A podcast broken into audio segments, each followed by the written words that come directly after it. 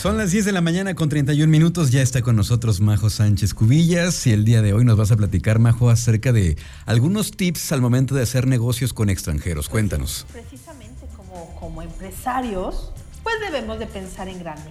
Hacer negocios con diferentes países debe de estar en nuestra lista de deseos, ¿por qué no?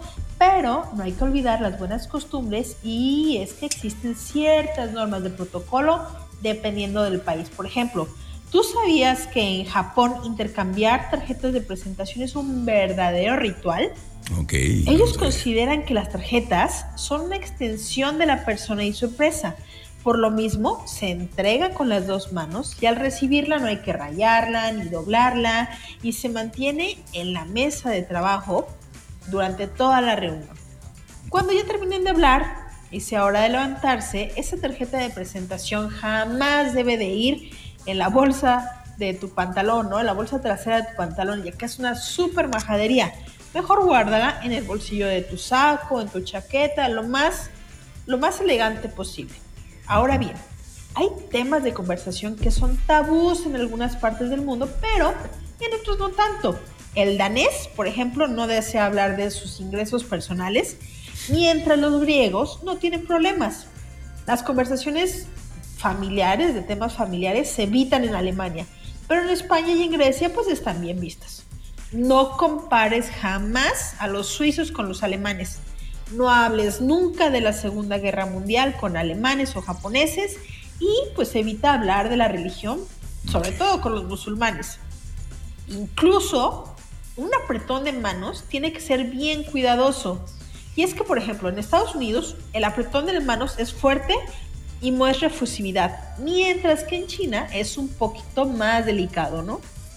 Em, los ingleses, ellos son un excelente ejemplo de protocolo, ya que probablemente son los hombres de negocios más educados y es que pues comúnmente usan saludos muy formales, dan las gracias como respuesta a otras gracias y se disculpan por todos.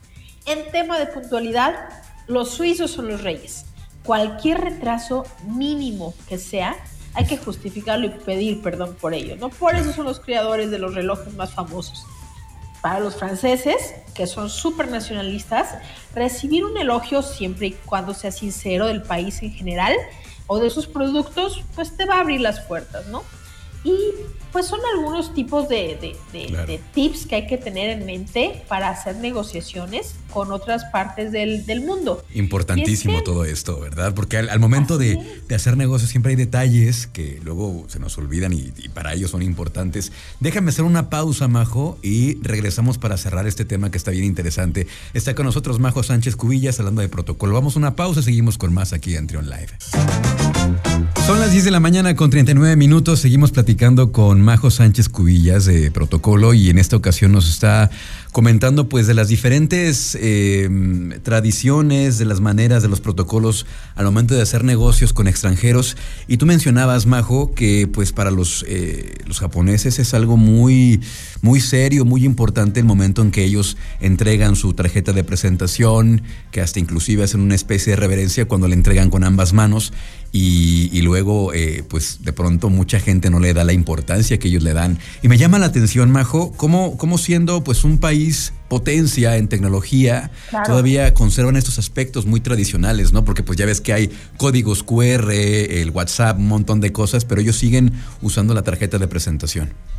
Y es que, es que hay tradiciones muy arraigadas en cada una de nuestras culturas que identifica precisamente eh, pues precisamente de dónde son, ¿no? Y la tarjeta de presentación para los japoneses es realmente importante. Si nosotros recibimos, más bien, si nosotros somos honrados de recibir una tarjeta de presentación de un japonés, por favor, tratémoslo como ellos tratan a su tarjeta, con el debido respeto que ellos le dan, ¿no?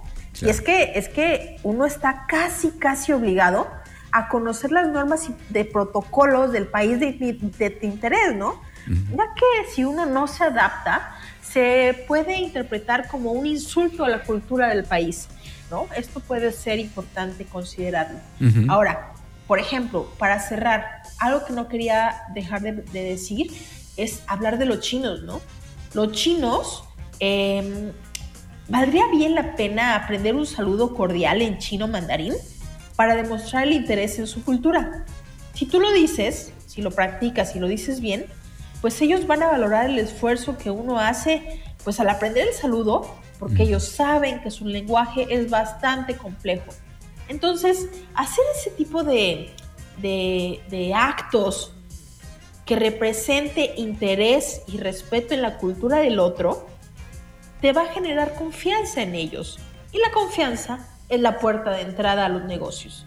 Entonces, vale la pena profundizar más en cada uno de estos temas, acérquense con las, con las embajadas, porque las embajadas en cada uno de los países, los consulados, te pueden guiar acerca de los usos y las costumbres, te pueden apoyar también con traductores certificados y mm, vale la pena tomarse el tiempo para aprender de la cultura de los demás.